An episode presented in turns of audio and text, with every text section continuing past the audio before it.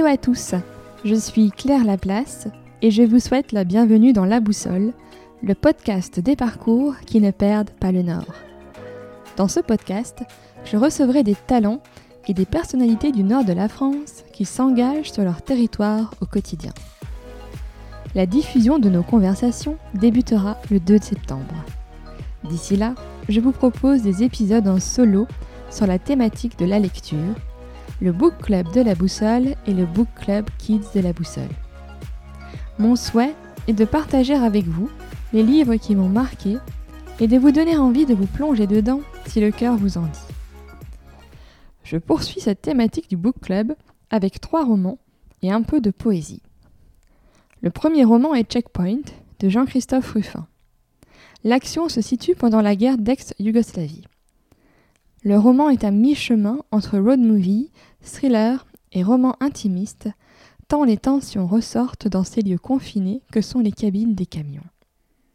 Maude, Marc, Alex, Vautier et Lionel traversent la Bosnie au volant de deux camions d'aide humanitaire.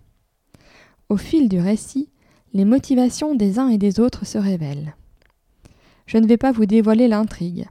Il est certes question de guerre et d'engagement, mais ce livre est aussi un récit sur l'amour qui déplace les femmes et les hommes, qui les emmène vers des engagements insoupçonnés.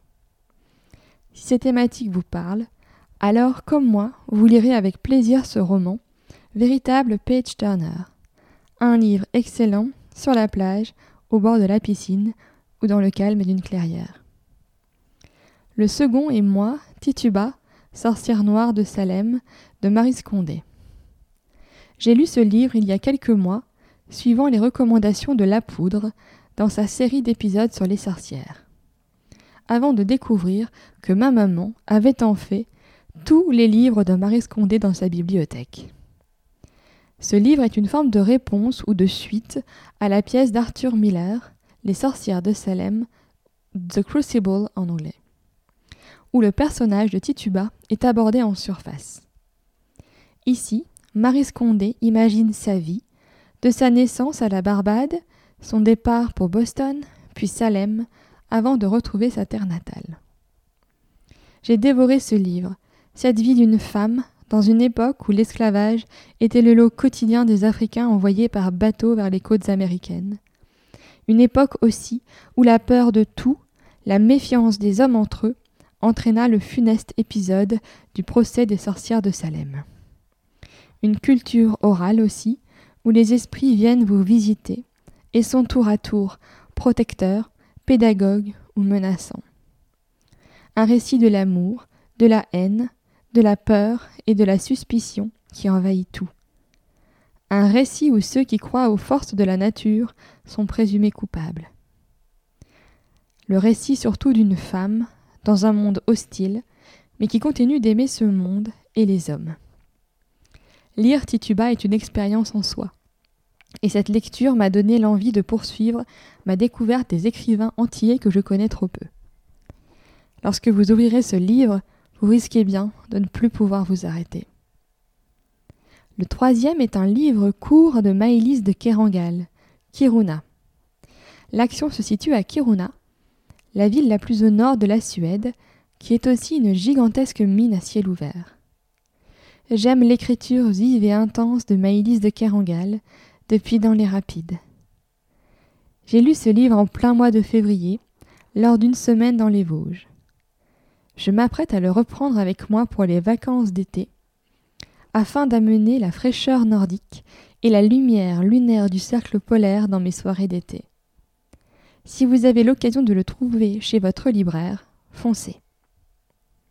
Enfin, cette sélection ne serait pas complète sans une dose de poésie. Dans ces soirées d'été, deux poètes me viennent à l'esprit. Pablo Neruda et sa centaine d'amours écrite pour Madilte Urrutia. Cent poèmes d'amour, tantôt lumineux, tantôt ombrageux, plein du manque de l'être aimé. Je vais vous lire le poème numéro 44 qui illustre parfaitement cette dualité. Sache que je ne t'aime pas et que je t'aime, puisqu'est double la façon d'être de la vie, puisque la parole est une aile du silence et qu'il est dans le feu une moitié de froid. Moi je t'aime afin de commencer à t'aimer, afin de pouvoir recommencer l'infini. Et pour que jamais je ne cesse de t'aimer, c'est pour cela que je ne t'aime pas encore. Je t'aime et je ne t'aime pas. C'est comme si j'avais entre mes deux mains les clés du bonheur et un infortuné, un incertain destin. Mon amour a deux existences pour t'aimer. Pour cela, je t'aime quand je ne t'aime pas, et c'est pour cela que je t'aime quand je t'aime. Le second poète est René de Pestre, poète et écrivain haïtien, qui a entre autres écrit un magnifique poème, Un cri de paix, dont la lecture me donne toujours la chair de poule. Lire la poésie de René de Pestre est intense et brûlant. Ces poèmes me font ressentir des émotions fortes et je ne me lasse pas de les parcourir. Je vais vous lire quelques strophes d'un cri de paix. Tu ouvres ce soir des yeux merveilleux. Tu regardes les hommes, la terre, la vie. Tu as des yeux sur tout le corps. Ta bouche regarde, tes poumons aussi. Tes mains ouvrent cinq paires d'yeux. Ton ventre, ton sexe, tes pieds, par la vue prennent possession de l'écorce somptueuse du monde. Ton destin regarde. Tu veux tout voir. Tu veux être pierre avec les pierres, arbre avec les arbres, rossignol avec les rossignols, humain avec tous les humains. J'espère que ce second épisode du Book Club vous aura plu et peut-être permis de faire de belles découvertes. Je poursuis le Book Club avec deux épisodes sur des idées de lecture pour les petits enfants afin de profiter des vacances et préparer tranquillement la rentrée.